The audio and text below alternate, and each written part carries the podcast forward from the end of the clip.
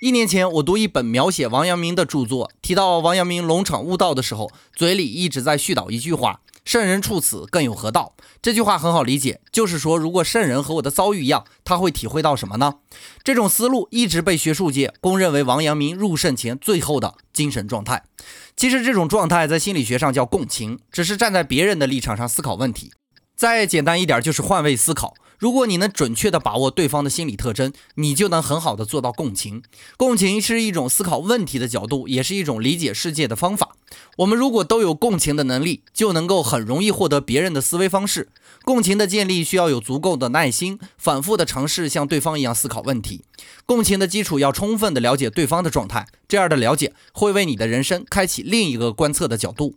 如果你有足够多的角度，你的问题还愁不会有答案吗？今天说的是共情，你学会了吗？